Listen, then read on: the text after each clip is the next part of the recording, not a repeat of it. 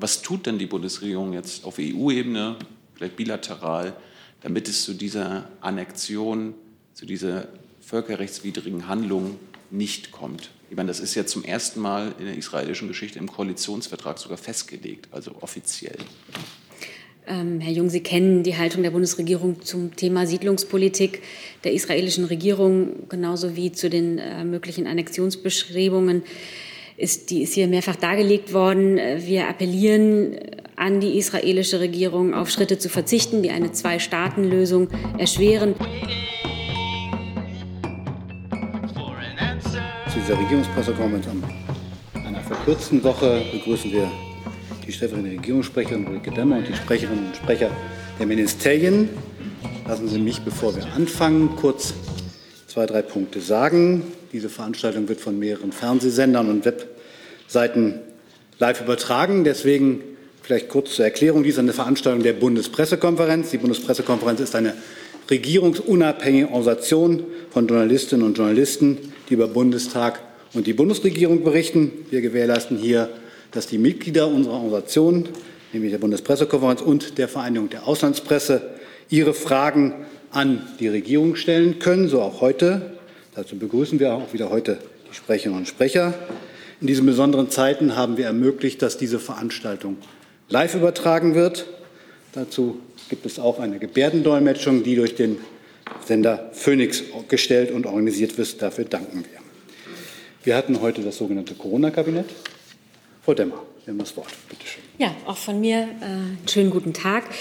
Im Corona-Kabinett hat der Gesundheitsminister Jens Spahn wie üblich seinen Bericht zur Lage ähm, in der Corona-Pandemie vorgetragen. Und danach war, gab es einen Bericht über die Finanzlage des Bundeshaushalts und der sozialen Sicherungssysteme. Dann habe ich Ihnen noch einen Termin äh, mitzuteilen. Wir hatten Sie ja bereits heute Morgen darüber informiert. Heute Nachmittag um 15.30 Uhr werden die Bundeskanzlerin und der französische Staatspräsident Emmanuel Macron in einer Videokonferenz miteinander sprechen. Im Anschluss daran wird es dann auch eine gemeinsame Pressekonferenz in Berlin und Paris geben. Hier werden sich die Bundeskanzlerin und der Staatspräsident zu einer deutsch-französischen Initiative für die wirtschaftliche Erholung Europas äußern. Ähm, in, auch zur Regierungsbildung in Israel möchte ich gerne noch ein Wort verlieren.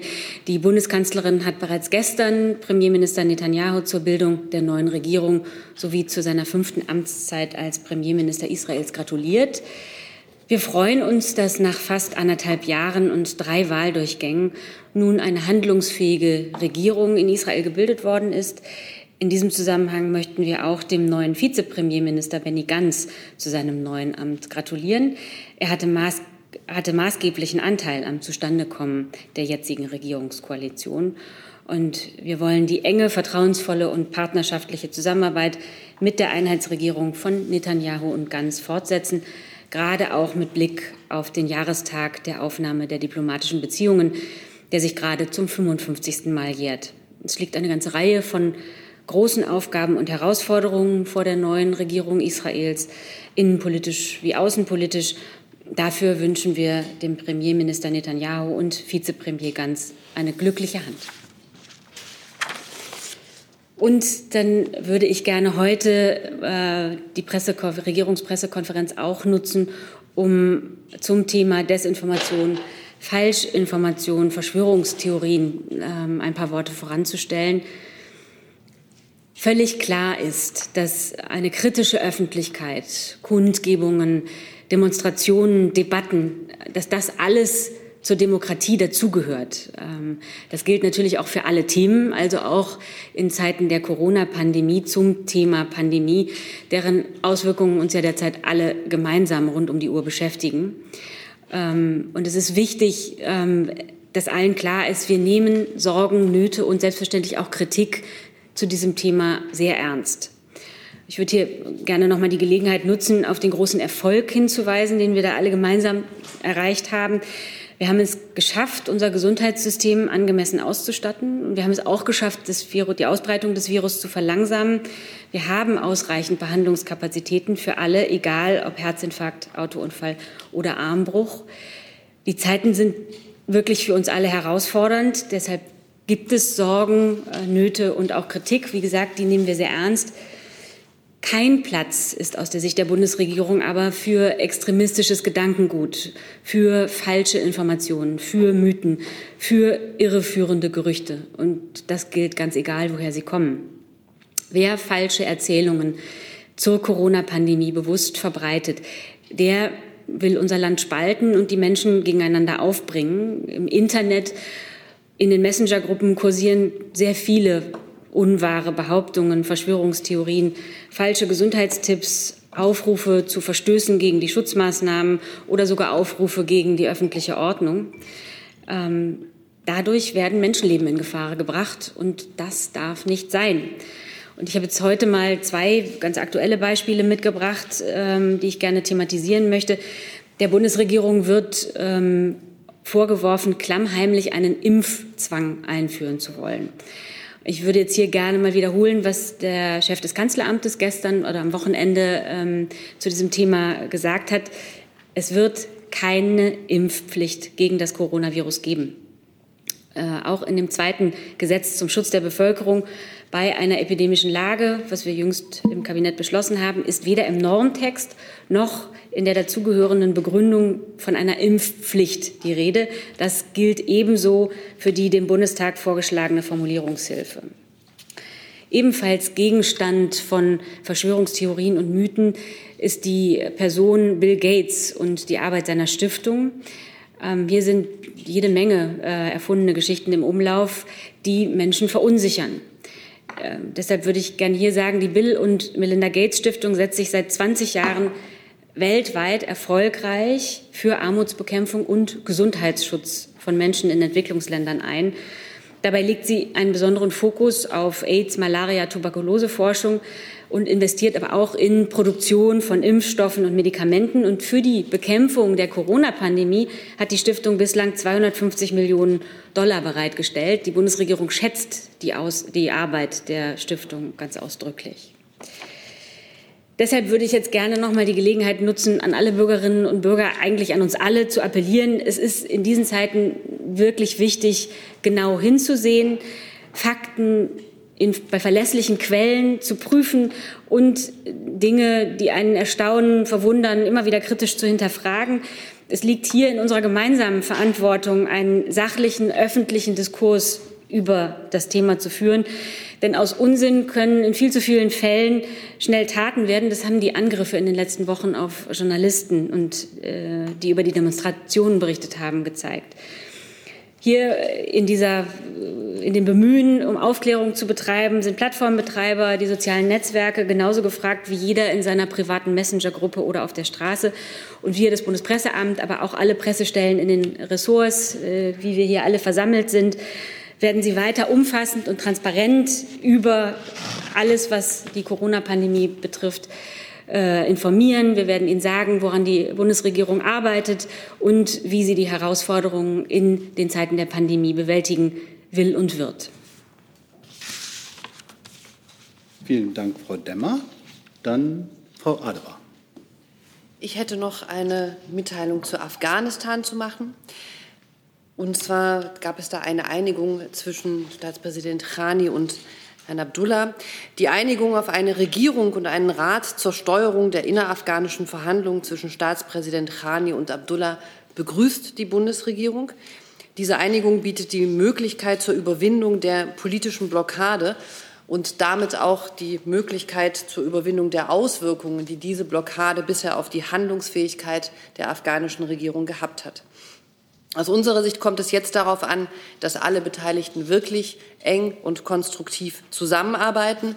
Welche Felder meinen wir damit, auf denen man zusammenarbeiten sollte? Das sind zuallererst Fortschritte im Friedensprozess, die Fortführung von Reformen auf dem Weg hin zu guter Regierungsführung, Rechtsstaatlichkeit, der Schutz von Menschenrechten und insbesondere von Frauen und Minderheiten sowie die Korruptionsbekämpfung, aber natürlich auch in diesen Zeiten die Bewältigung der Covid-19-Krise. Notwendige Verbesserungen in all diesen Bereichen und eine überzeugende Regierungsarbeit haben natürlich Einfluss auf die künftige Ausrichtung der internationalen finanziellen Unterstützung für Afghanistan. Darum soll es auch im Herbst auf einer Geberkonferenz in Genf gehen. Und jetzt ist die Gelegenheit zu starten in dieser Regierung. Und wir wünschen der afghanischen Regierung dafür viel Erfolg. Vielen Dank. Hey, liebe UnterstützerInnen, hier ist Thilo. Es gibt was Neues. Wir haben eine neue Bankverbindung. Wie ihr wisst, gibt es Junge Naiv ja nur dank eurer finanziellen Unterstützung. Wir sind nicht kommerziell, wir machen keine Werbung. Wenn ihr uns also per Überweisung, entweder einmalig oder jeden Monat per Dauerauftrag Geld zukommen lasst, ist es super wichtig, dass ihr ab sofort unsere neuen Kontodaten nutzt. Diese findet ihr in der Beschreibung. In Sachen PayPal hat sich nichts geändert. Also, danke vorab und jetzt geht's weiter. Dann kommen wir zu Ihren Fragen. Ich würde vorschlagen, wir versuchen es ein bisschen zu sortieren. Fangen wir mit der allgemeinen Lage zur Corona an. Gibt es dazu im Saal Fragen? Das sehe ich nicht. Dann äh, zu dem Bereich Verschwörungstheorien, Mythen, Fake News, Impfpflicht, Bill Gates. Wir fangen hier vorne an. Bitte schön. Ja. Wieschemeier, Schwäbische Zeitung. Frau Demmer, sehen Sie da eigentlich ein, ähm, in anderen Staaten eine ähnliche Verbreitung von Fake News oder sind wir da in Deutschland besonderes Ziel von solchen Gerüchten? Ich möchte jetzt keine Bewertung vornehmen, wie das im internationalen Vergleich aussieht. Ähm, ich äh, glaube, dass es, wir haben ja hier in den vergangenen Pressekonferenzen sehr häufig über das Thema gesprochen. Es taucht einfach immer wieder auf. Und ähm, ich wollte heute äh, zum Anlass nehmen, einfach nochmal vorneweg zu sagen, wie wichtig wir äh, dieses Thema nehmen, wie ernst wir dieses Thema nehmen und dass es eben wichtig ist, dass sich ein Bewusstsein dafür einstellt, dass es äh, Gerüchte gibt, dass Unwahrheiten kursieren und dass es in diesem Fall eben tatsächlich ähm, lebensbedrohliche Auswirkungen haben kann. Herr Warwick. Da sind Sie. Mhm. Ich hätte eine kurze Frage zu Ihrem quasi Hohelied auf die Gates Stiftung. Jetzt handelt es sich bei Bill Gates ja schon um einen US-Oligarchen, der mit relativ enormem Finanzsummen auch in Deutschland, ich will nicht sagen Einfluss nimmt, aber zumindest finanziell unterstützt, sowohl in der deutschen Medienlandschaft als auch im medizinischen Sektor. Sieht denn dieses wirklich Milliardenhöhe ablaufende private Engagement eines Oligarchen die Bundesregierung wirklich so unkritisch, wie das gerade hier dargestellt wurde? Also ich mache mir Ihre Bewertung von Hohelied bis Oligarch äh, hier ausdrücklich nicht zu eigen und ich möchte auch die äh, einzelnen Investitionen äh, der Gates Stiftung hier nicht bewerten. Das steht mir nicht zu.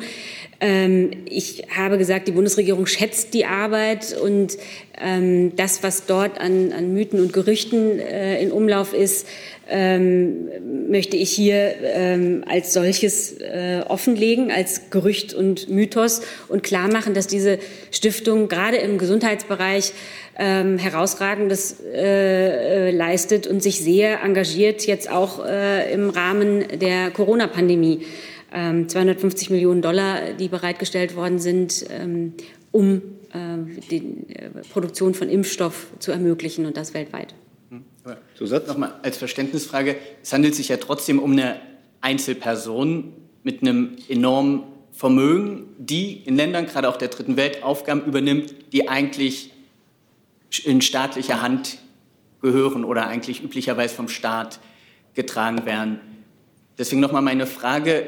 Es gibt keinerlei kritische Betrachtungsweise des Agierens der Melinda Bill Gates Stiftung durch die Bundesregierung. Ist alles gesagt, super. Ich werde jetzt keine, ähm, keine Einzelbewertungen hier vornehmen. Grundsätzlich engagiert sich diese Stiftung ähm, stark im Gesundheitsbereich international und ähm, gerade äh, bei den großen Herausforderungen sind ja alle gefragt. Ähm, Sie erinnern sich, ich glaube, es war vergangene Woche oder es ist schon vorvergangene Woche die Pledging-Konferenz, in der ähm, äh, das große Bemühen war, weltweit äh, Geld einzutreiben, um Impfstoff äh, zu entwickeln, herzustellen und ihn dann auch der ganzen Welt zur Verfügung zu stellen. Da ging es ja um enorme Beträge, die da notwendig waren. Äh, und da ist jede Unterstützungsleistung willkommen. Herr Jung dazu?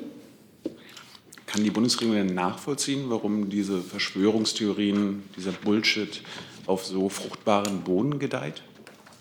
Hat das vielleicht auch mit der Informationspolitik der Bundesregierung der letzten Jahre zu tun, wo man das eine sagt und das andere macht?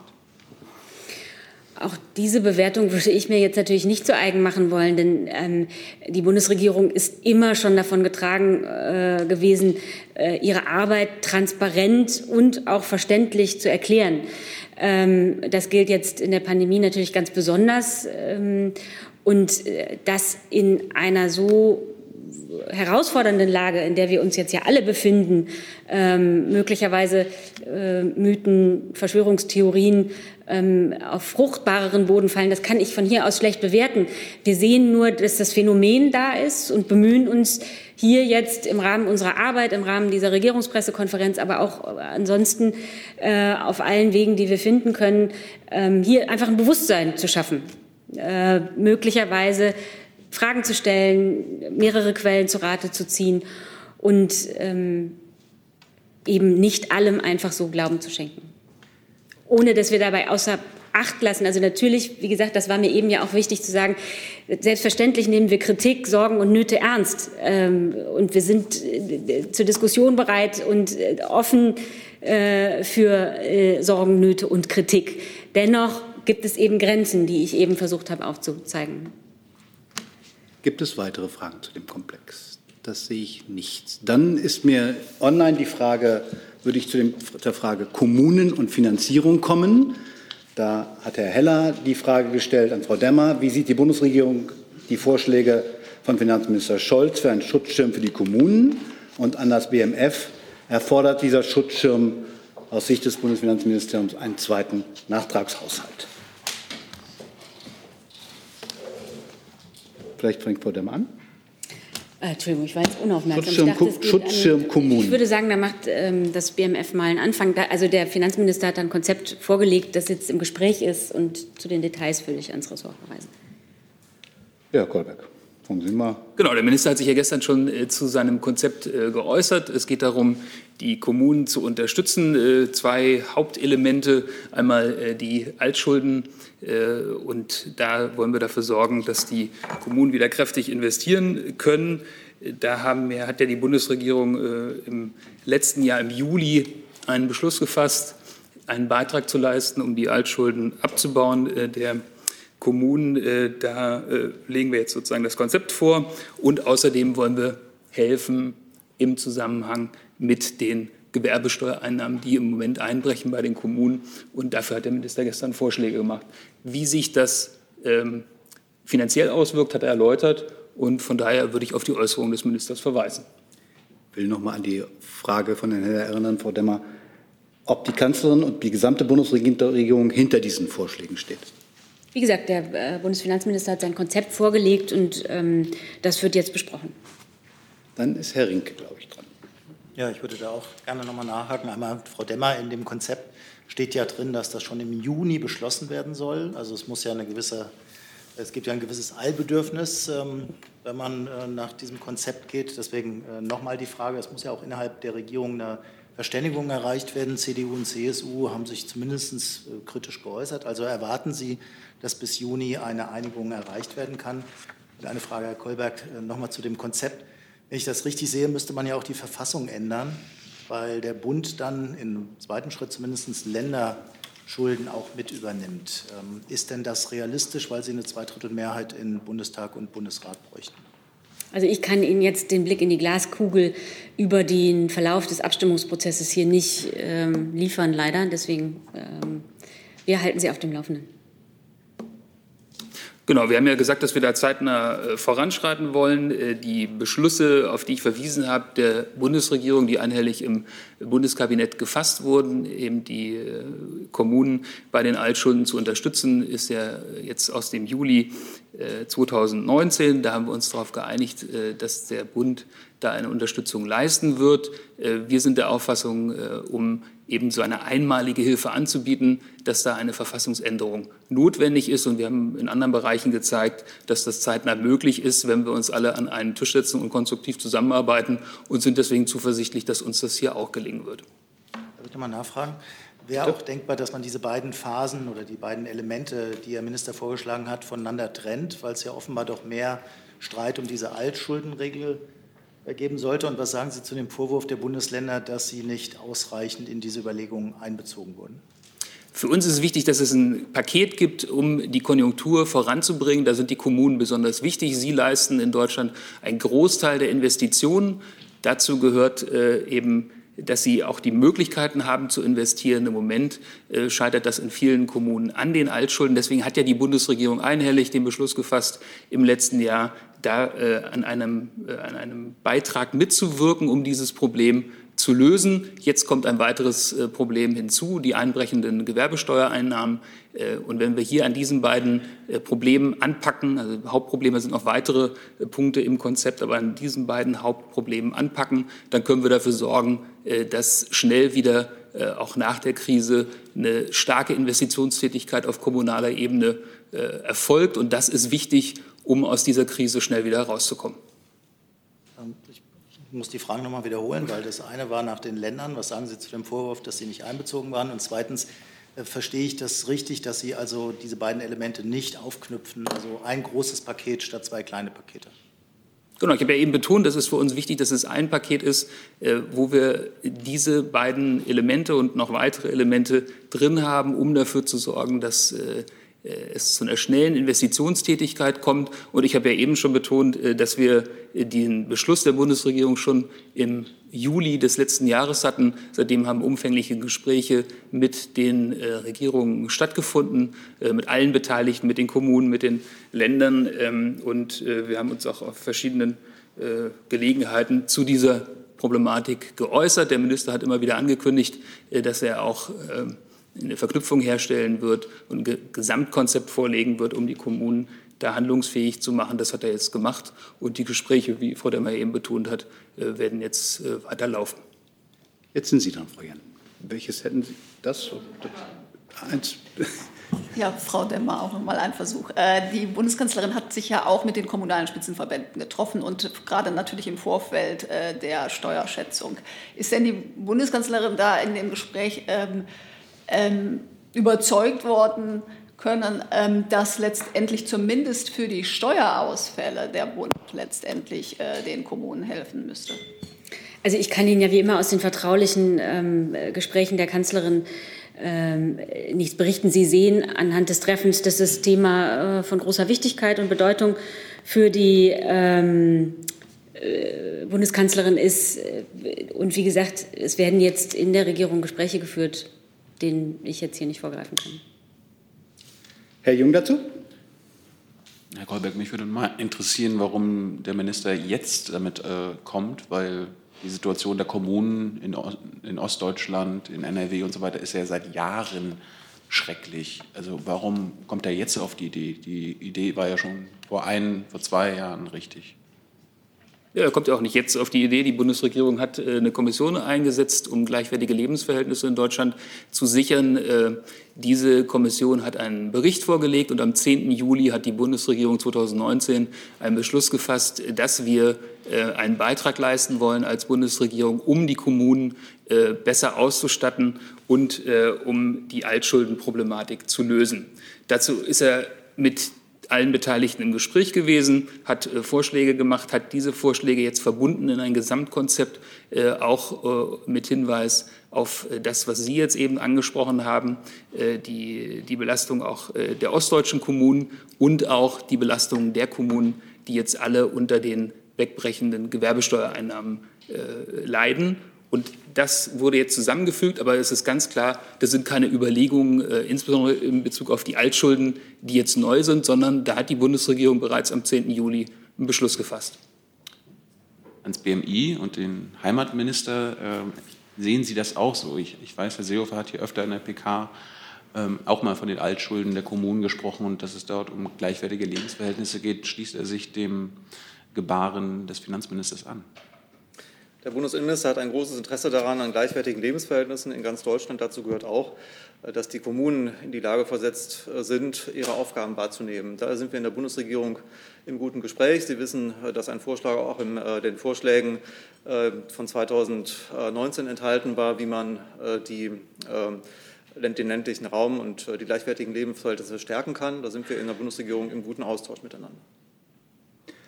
Dann fragt Herr Gerst von Deutschlandfunk, worin liegt denn der Konjunkturimpuls, wenn durch Altschuldentilgung bei Pleitekommunen das Konto lediglich auf Null gestellt wird? Ich glaube, das geht an das BMF. Wichtig ist, dass die Kommunen investieren können. Und wenn die Kommunen schon entrückt werden äh, von der Zinslast äh, und von der Tilgung, äh, dann ist eben kein Platz mehr äh, zu investieren. Und deswegen hat sich die Bundesregierung entschieden, äh, im Juli in diesem Konzept äh, ein, zur Umsetzung gleichwertiger Lebensverhältnisse die Kommunen zu entlasten, gemeinsam mit den Ländern, die natürlich dafür zuständig sind, in einer einmaligen Maßnahme.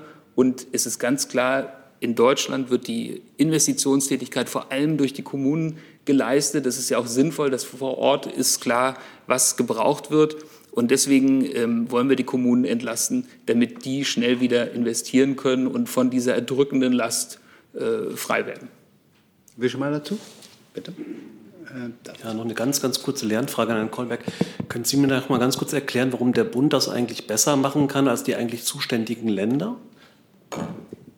Wir haben uns entschieden, als Bundesregierung da zu unterstützen in, einem einmaligen, in einer einmaligen äh, Leistung, äh, um in, einem gemeinsamen, in einer gemeinsamen Aktion die Kommunen zu unterstützen.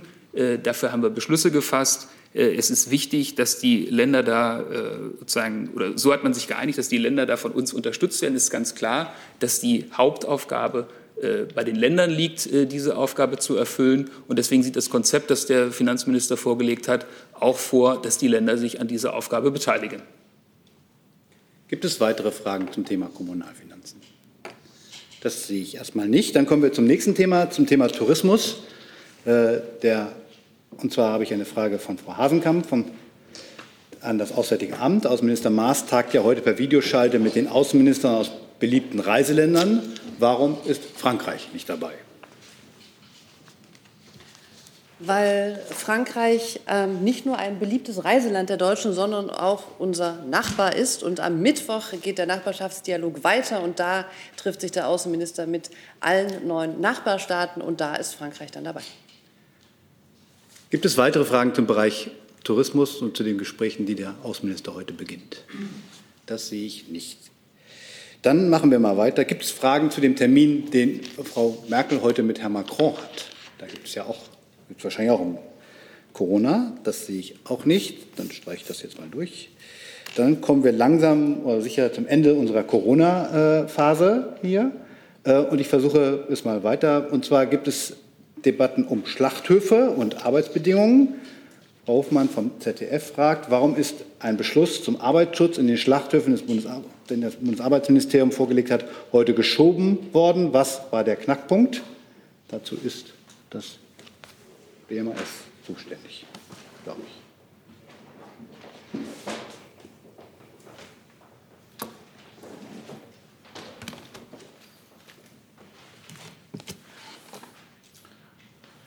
Also zur konkreten Tagesordnung gibt immer das Bundeskanzleramt über Frau Demmer Auskunft.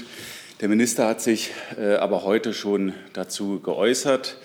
Es ist ja so, dass er den Auftrag bekommen hat, einen Maßnahmenkatalog vorzubereiten ähm, hinsichtlich verbesserter Arbeitsbedingungen und Arbeitsschutz in Schlachthöfen. Das hat er getan, diesen auch äh, vorgelegt und äh, auch in seinem Statement betont, dass es noch Gesprächsbedarf gibt. Diese Gespräche werden wir führen und er sagte auch, dass er darauf setzt, dass ein Beschluss äh, am kommenden Mittwoch gefasst werden kann. Es gibt eine Zusatzfrage von Frau Jeklinski. Äh, genau, warum dieses Papier geschoben worden ist und wann es beraten werden soll. Wer in der Union blockiert eine schnelle Lösung aus Sicht des BMAS? Also äh, zu internen Vorgehen kann ich natürlich hier keine äh, entsprechenden Aussagen machen. Da müssten müsste die Kollegin schon die entsprechenden Personen selbst befragen. Herr Jung, Entschuldigung, da sind Sie. Frau Demmer, äh, Herr Ehrentraut, welche Ministerien sind denn bei diesen Gesprächen entscheidend? Ist das Ernährungsministerium dabei? Und warum ist es überhaupt nicht mehr hier? Also letzte Frage kann ich Ihnen nicht beantworten.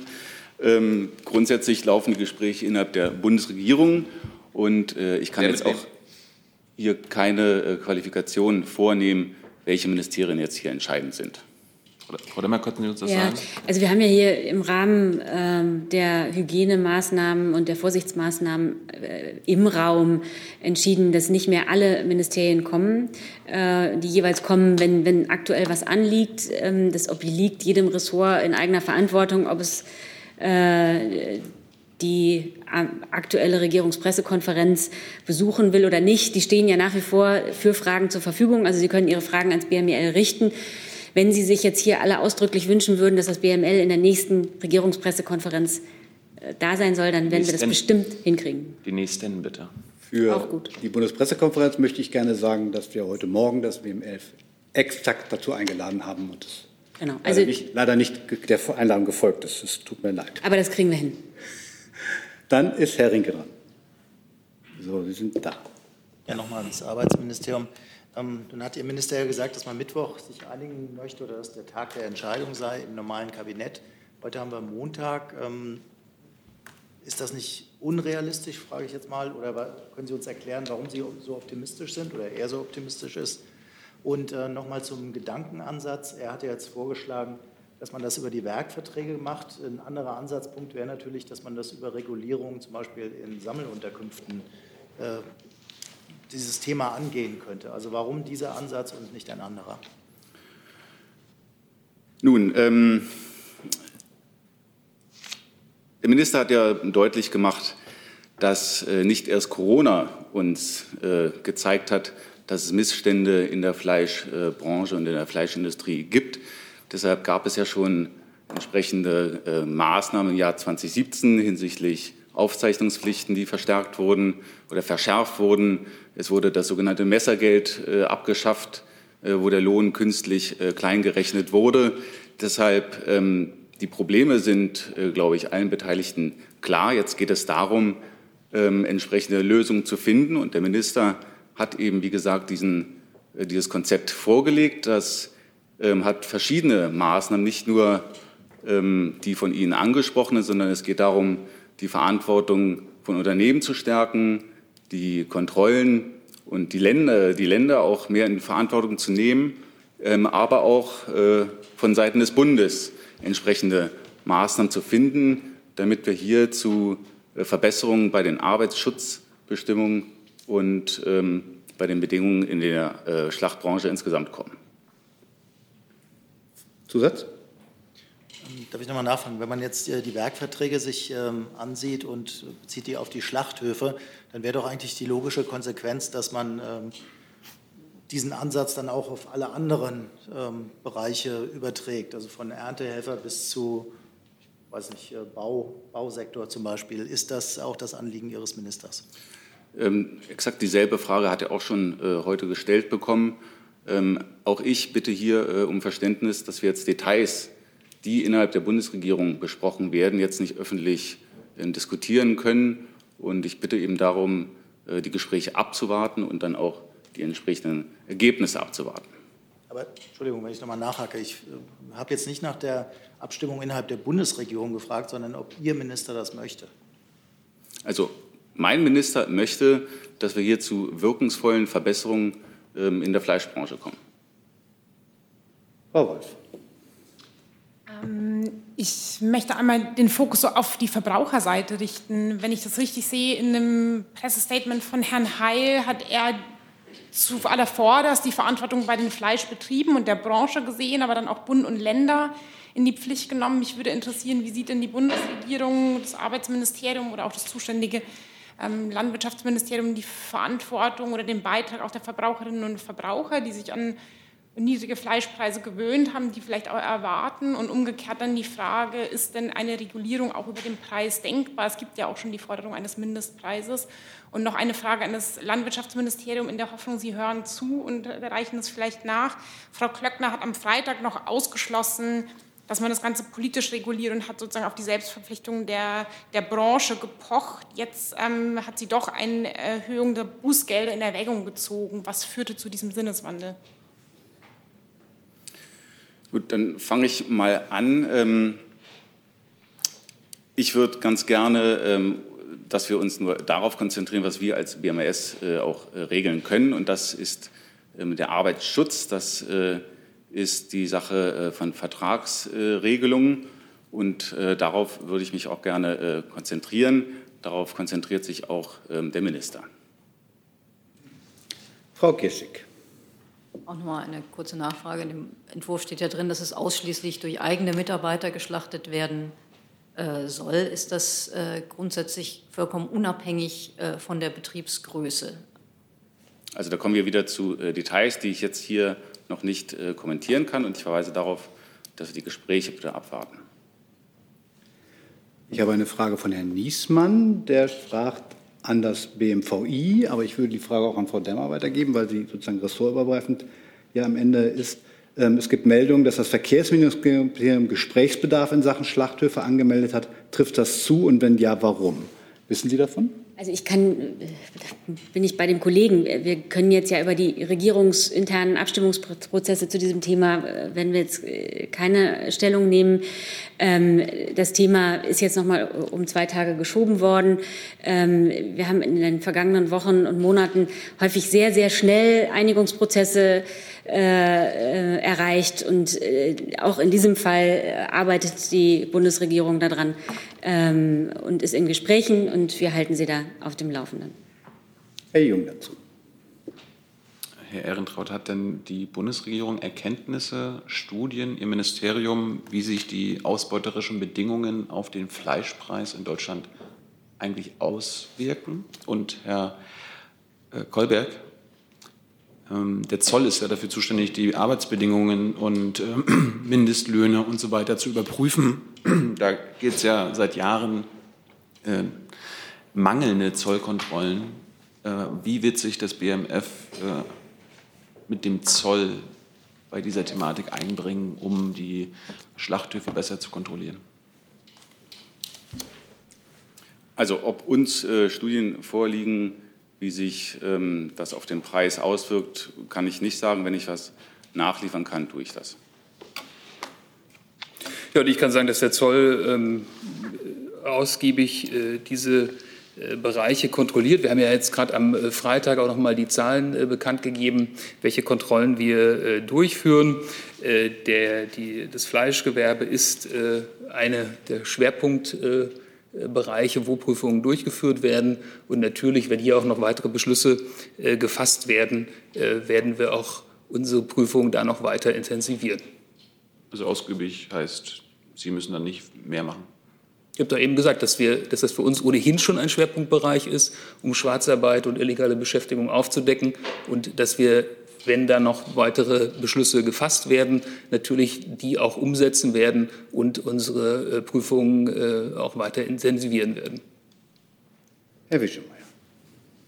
Herr Ehrentraut, haben Sie Erkenntnisse, äh, wie sich die neuen Regelungen, sollten sie denn kommen, auf die ähm, Konkurrenzfähigkeit der deutschen Schlachtindustrie auswirken würden? Kann ich nichts zu sagen. Haben Sie das nicht? Ich persönlich habe jetzt hier keine Erkenntnisse. Auch da kann ich gerne was mal nachliefern, wenn ich was habe. Thema Fleischpreise ist eben schon genannt worden. Frau von Bouillon von der Süddeutschen Zeitung fragt, wie bewertet das BML, aber auch die Bundeskanzlerin den Vorschlag von Herrn Habeck, dass äh, wir mit höheren Fleischpreisen rechnen müssen. Ich bewerte jetzt hier keine Stellungnahmen aus dem politischen Raum. Und wie gesagt, zu dem Thema insgesamt kann ich nur sagen, die Bundesregierung ist in einem internen Abstimmungsprozess und sobald wir da zu einem Ergebnis gekommen sind, werden wir Sie darüber informieren. Dann noch eine Frage an das Arbeitsministerium. Was hält das Arbeitsministerium von Frau Dunz von der Rheinischen Post? Was hält das Arbeitsministerium vom Vorschlag von Clemens Tönnies, einem der größten deutschen Schlachtbetriebbetreiber, Werkverträge ohne deutschen Arbeitsvertrag und ohne deutsche Sozialversicherung zu verbieten? Also, äh, ich muss hier auch noch mal sagen, dass ich hier einzelne Vorschläge nicht kommentieren kann. Die Gespräche bleiben abzuwarten. Gibt es weitere Fragen zum Bereich Fleisch, Fleischindustrie, Fleischarbeit. So, dann kommen wir zu einem verwandten Thema und zwar zum Bereich Saisonarbeiter. Eine Frage an das BMI von Herrn Riesing von Associated Press. Können Saisonarbeiter aus Rumänien derzeit selbstständig über Ungarn und Österreich nach Deutschland einreisen? Das Bundesinnenministerium und das ähm, Ministerium für Ernährung und Landwirtschaft haben sich ähm, Anfang April auf ein Konzept äh, geeinigt, das am 2. April in Kraft getreten ist, was für die Einreise von Saisonarbeitern und Erntehelfern ähm, zur Arbeitsaufnahme äh, in Deutschland Regelungen äh, festgelegt hat für April und Mai mit bestimmten Kontingenten. Danach ist eine Einreise von Saisonarbeitern als Erntehelfer nur noch nach einem bestimmten Verfahren ähm, möglich. Dies sieht vor, dass ähm, über den Bauernverband angemeldet wird, über die Verbände, also die Bauernverbände, äh, dass oder welche Saisonarbeiter aus Rumänien und Bulgarien einreisen sollten. Und dies ist dann über bestimmte Flughäfen, die festgelegt worden sind, möglich. Das heißt, die Antwort ist nein. Herr Jungert. Und wie ist die Ausreise geregelt? Müssen Sie auch mit Flugzeug zurück? Ähm, die ähm, Erntearbeiter sind äh, nach meinem Wissen jetzt erstmal im Land, um zu arbeiten. Zur Ausreise liegen mir keine Informationen vor. Ähm, es ist aber davon auszugehen, dass auch äh, diese dann per Flugzeug äh, wieder zurückzureisen haben. Da müsste ich Ihnen aber jedenfalls nachreichen. Danke. Gibt es weitere Fragen zu diesem Komplex? Das sehe ich nicht. Dann kommen wir zu dem Komplex Israel. Da hatte Herr Jung eine Frage. Bitte schön. Warte mal, äh, hat die Kanzlerin mit dem, beim Gespräch mit Herrn Netanyahu, wo sie ihm eine glückliche Hand gewünscht hat, ähm, die Annexionspläne für das Westjordanland gemeint? Und wie hat sie mit ihm darüber gesprochen? Was hat sie ihm da mitgegeben? Und äh, was tut denn die Bundesregierung jetzt auf EU-Ebene, vielleicht bilateral, damit es zu dieser Annexion, zu dieser völkerrechtswidrigen Handlung nicht kommt? Ich meine, das ist ja zum ersten Mal in der israelischen Geschichte im Koalitionsvertrag sogar festgelegt, also offiziell. Ähm, Herr Jung, Sie kennen die Haltung der Bundesregierung zum Thema Siedlungspolitik der israelischen Regierung, genauso wie zu den äh, möglichen Annexionsbestrebungen. Ist, die ist hier mehrfach dargelegt worden. Wir appellieren an die israelische Regierung, auf Schritte zu verzichten, die eine Zwei-Staaten-Lösung erschweren. Und die Bundesregierung steht fest zu den international vereinbarten Prinzipien einer verhandelten Friedenslösung. Und das macht sie dem Partner Israel auch ähm, auf allen Ebenen ähm, im Gespräch immer wieder, bringt sie das zum Ausdruck. Zusatz? Das passt ja zu den Äußerungen des Außenministers von Jordanien, der genau das anprangert, dass sie es immer nur bei Worten belassen und keine Taten folgen lassen. Auch der luxemburgische Außenminister Asselborn hat ja daran erinnert, dass bei der Annexion der Krim ganz anders gehandelt wurde, äh, und zwar mit Sanktionen und so weiter und so fort. Da wurde nicht nur Russland gebeten, das nicht zu machen. Wollen Sie daran festhalten? Weil dann ist ja klar, wie das endet. Ich hatte jetzt irgendwie gedacht, Sie fragen Frau Adebar, weil Sie das den. Äh, aber also, das, ähm, der Außenminister hat auf ähm, Jean Asselborn auch schon geantwortet. Am Freitag war das Ganze ja Thema beim Rat der Außenminister, der Antritt der neuen israelischen Regierung, mit der wir zusammenarbeiten wollen. Die Prinzipien, auf der Grundlage, äh, deren Grundlage die Bundesregierung das tut, hat Frau Demmer jetzt hier noch mal sehr deutlich klar gemacht. Wir sind mit und werden das mit der neuen israelischen Regierung auch sein, als Europäische Union und auch als Deutschland im Gespräch. Und ähm, Sie reden übrigens über eine Sache, die noch nicht passiert ist, so als sei sie schon passiert. Wir konzentrieren uns jetzt darauf, mit der israelischen Regierung gut zusammenzuarbeiten, gut zu starten. Und die Themen, die da auf der, ähm, die wir miteinander beraten und besprechen wollen, liegen auf der Hand. Und unsere Haltung ist klar. Herr Rinke dazu? Auch äh, an Frau Adebar. Äh, mit der Frage nach möglichen Sanktionen. Es stimmt zwar, dass äh, dieser Schritt noch nicht vollzogen ist, aber er steht ja im Koalitionsvertrag, wenn ich das richtig sehe. Und es gibt ja auch bestimmte EU-Länder, die schon gefordert haben, dass man Israel ankündigen muss, dass wenn sie diesen Schritt wirklich umsetzen, dass sie dann mit EU-Sanktionen rechnen müssen. Nun gibt es Berichte, dass Deutschland äh, dagegen votiert in den EU-Abstimmungen. Können Sie das bestätigen, dass das so ist? Und ähm, können Sie uns auch einen Grund dafür nennen, wenn das so sein sollte? Ich verweise auf das, was der Außenminister öffentlich am Freitag zur deutschen Haltung dort gesagt hat.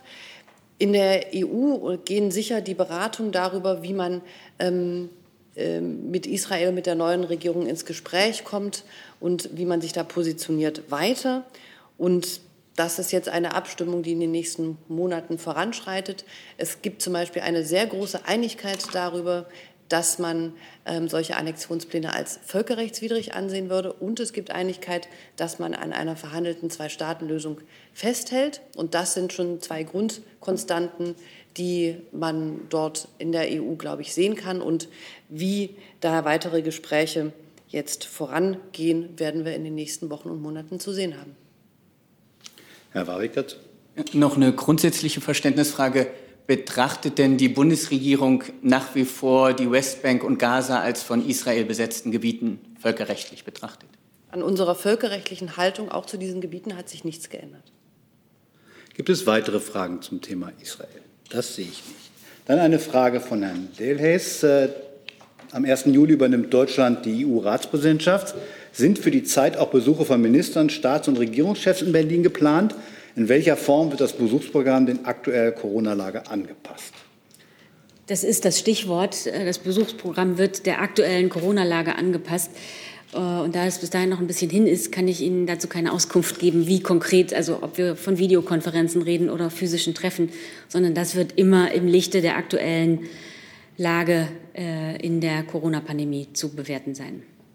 Können Sie das ergänzen, Frau Adebar? Ja, das ist eine Aufgabe, mit der sich die Bundesregierung in ihren internen Beratungen beschäftigt. Und wir tun das so intensiv und gut, wie wir können. Dann hat Herr Keller noch eine Frage an das Arbeitsministerium.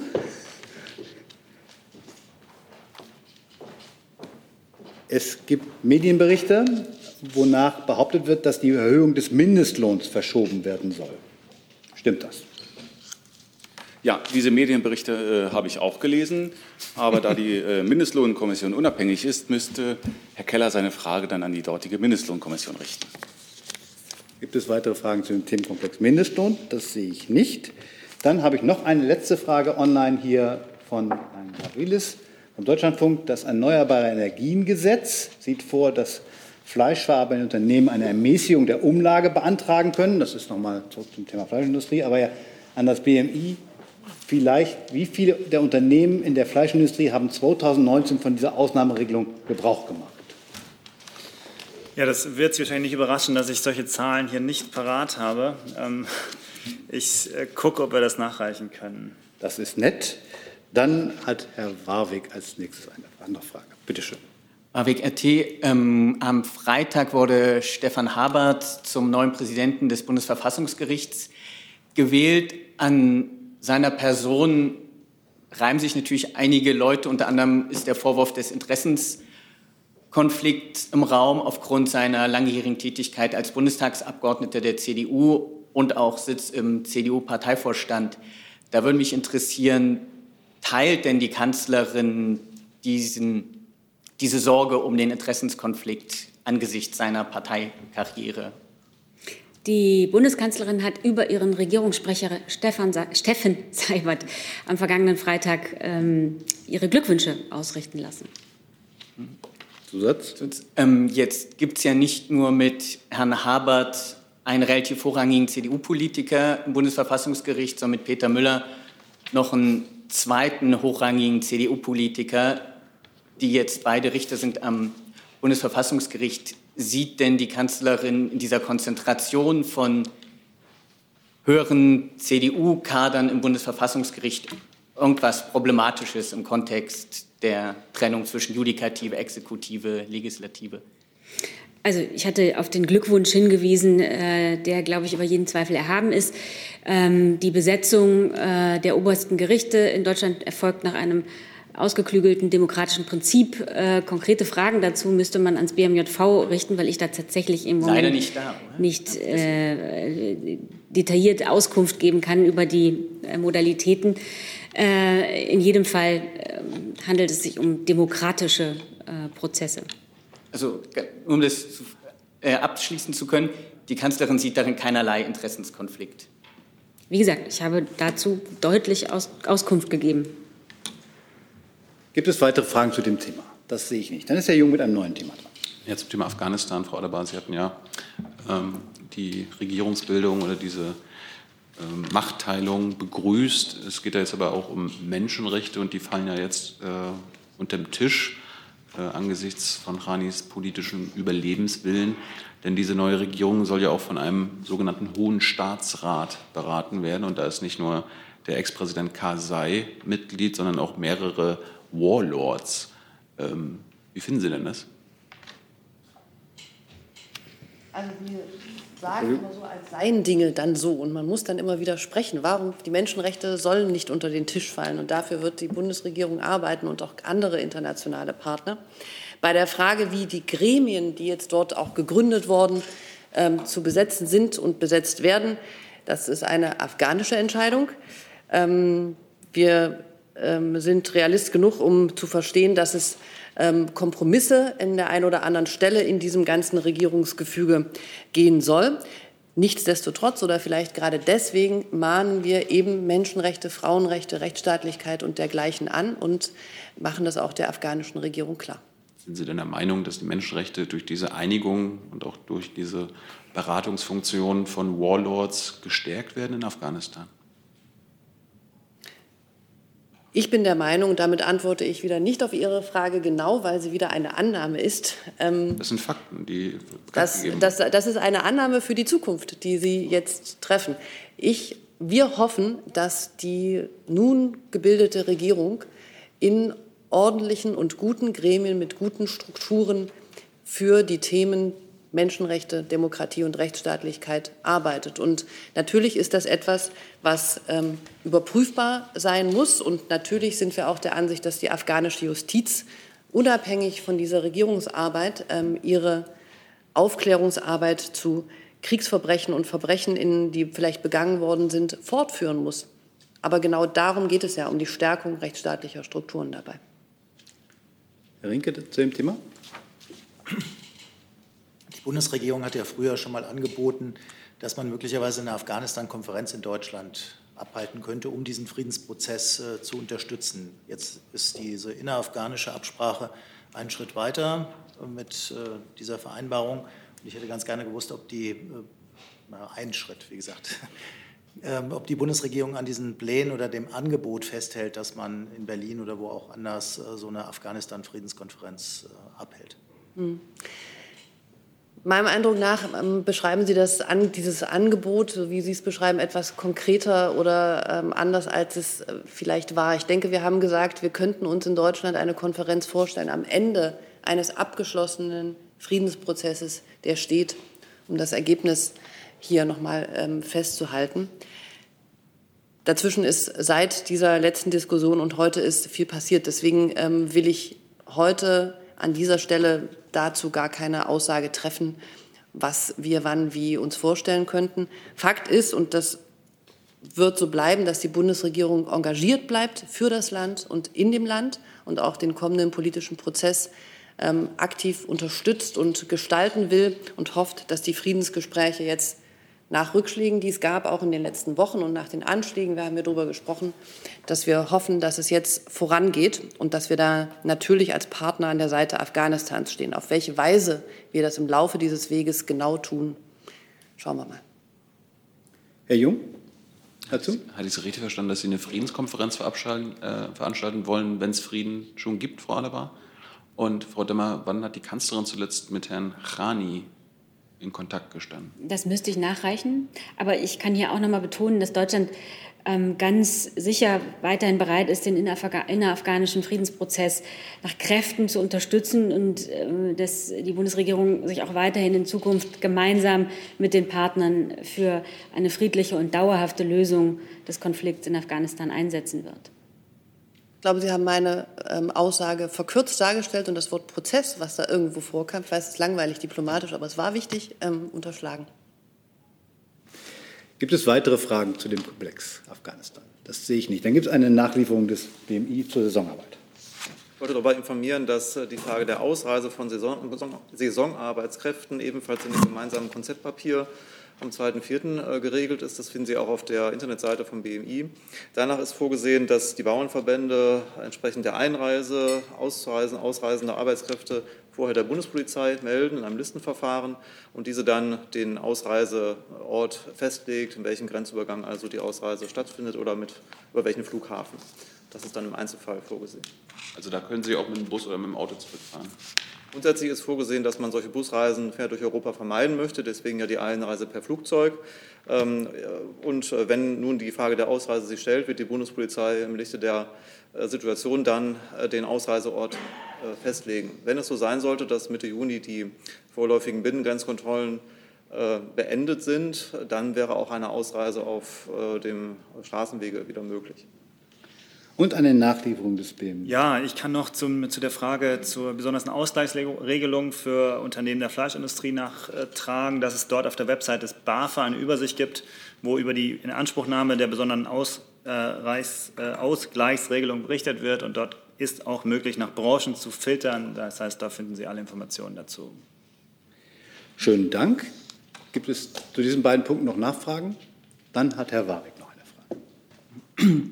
Ähm, bei der gescheiterten Militärintervention in Venezuela waren sowohl die zwei beteiligten US-Söldner als auch der Drahtzieher der Operation, John Goudreau, jahrelang in Deutschland tätig.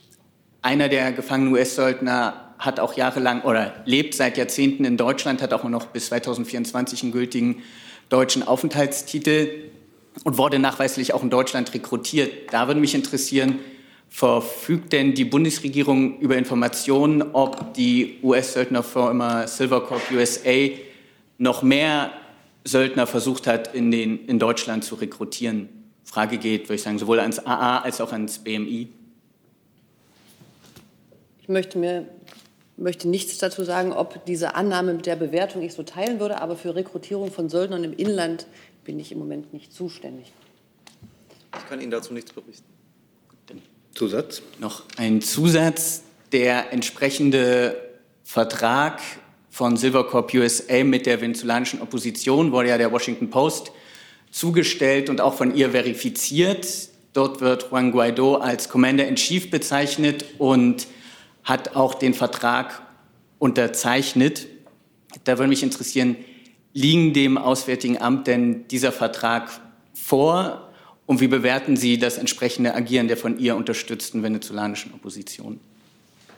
Das müsste ich Ihnen nachreichen. Äh, dann ganz kurz noch eine Frage.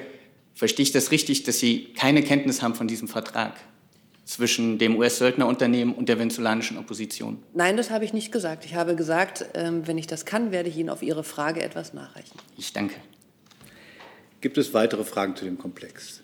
Das sehe ich nicht. Liebe Hörer, hier sind Thilo und Tyler. Jung und Naiv gibt es ja nur durch eure Unterstützung. Hier gibt es keine Werbung, höchstens für uns selbst. Aber wie ihr uns unterstützen könnt oder sogar Produzenten werdet, erfahrt ihr in der Podcast-Beschreibung. Zum Beispiel per PayPal oder Überweisung. Und jetzt geht's weiter. Dann hat der Gers noch eine Frage, die an das Wirtschaftsministerium wahrscheinlich oder an das BMG geht. Nationale Produktion von Schutzmasken ist das Stichwort. Äh, die Bundesregierung unter anderem Herr Altmaier hatte für deren Aufbau erwogen, angekündigt, den Produzenten in Spee dies durch Abnahmegarantien schmackhaft zu machen. Ist das immer noch Stand der Dinge? Ähm, ich kann vielleicht mal anfangen. Also wir haben ja, das haben wir im letzten RecBK noch mal dargestellt, diese zwei Stränge. Das eine ist die unmittelbare Beschaffung von Schutzausmasken, die im BMG läuft und das andere ist die Förderung der Produktion, der Produktion in Deutschland äh, und das ist das BMWI dran. Dort geht es darum, ähm, mittel- und langfristig äh, in Deutschland eigene Kapazitäten zu schaffen, äh, als aus Lehre aus der jetzigen Corona-Pandemie, in der wir festgestellt haben, dass gerade wenn Lieferketten dann zusammenbrechen und der Bedarf weltweit sehr schnell ansteigt, dort es zu Knappheiten kommen kann im Inland. Ähm, ähm, wir haben dazu äh, ein Förderprogramm aufgelegt äh, und das Förderprogramm sieht vor, dass äh, dort bei, der, bei, den, bei, der, bei den Produktionsanlagen, entsprechenden Werkzeugen dort eine Förderung, ich glaube es sind 30 Prozent, gefördert werden kann. Und das ist der Ansatz, wie er, wie er geleistet wird. Kann das BMG das noch ergänzen? Nein, da es um nationale Produktion geht, nicht. Ähm, der, das Stichwort, das genannt worden war, Abnahmegarantien. Gibt es dafür irgendwelche Pläne? Also wie gesagt, die Förderung des BMWI besteht jetzt in erster Linie darin, ähm, dort äh, eine, ein, äh, Zuschüsse, Zuschüsse, die nicht zurückgezahlt werden müssen, zu, äh, zu leisten zu Aufbaus- und Produktionsanlagen. Kann, das das, kann da das BMG noch was zu sagen? Also ich kann gerne noch mal nachfragen, ob wir dazu noch was nachreichen können. Aber im Moment kann ich dazu nichts sagen. Gibt es weitere Fragen zu dem Komplex? Gibt es andere Fragen noch? Frau Gierschig. Noch einmal kurz zur Klarstellung und noch mal ganz an den Anfang zurück. Liebe Frau Demmer, Sie haben ja berichtet aus dem Corona-Kabinett. Ähm, der Kollege fragt gerade bei mir nach. Können Sie noch mal ein bisschen konkreter machen, was da heute beschlossen äh, bzw. besprochen wurde? Nicht wirklich. Es bleiben ja vertrauliche Gespräche. Ähm, und über die Stichpunkte, die ich eben genannt habe, kann ich Ihnen leider nichts zum Besten geben. Gibt es weitere Fragen? Das sehe ich nicht. Dann wünsche ich einen schönen Tag und danke für die Anwesenheit.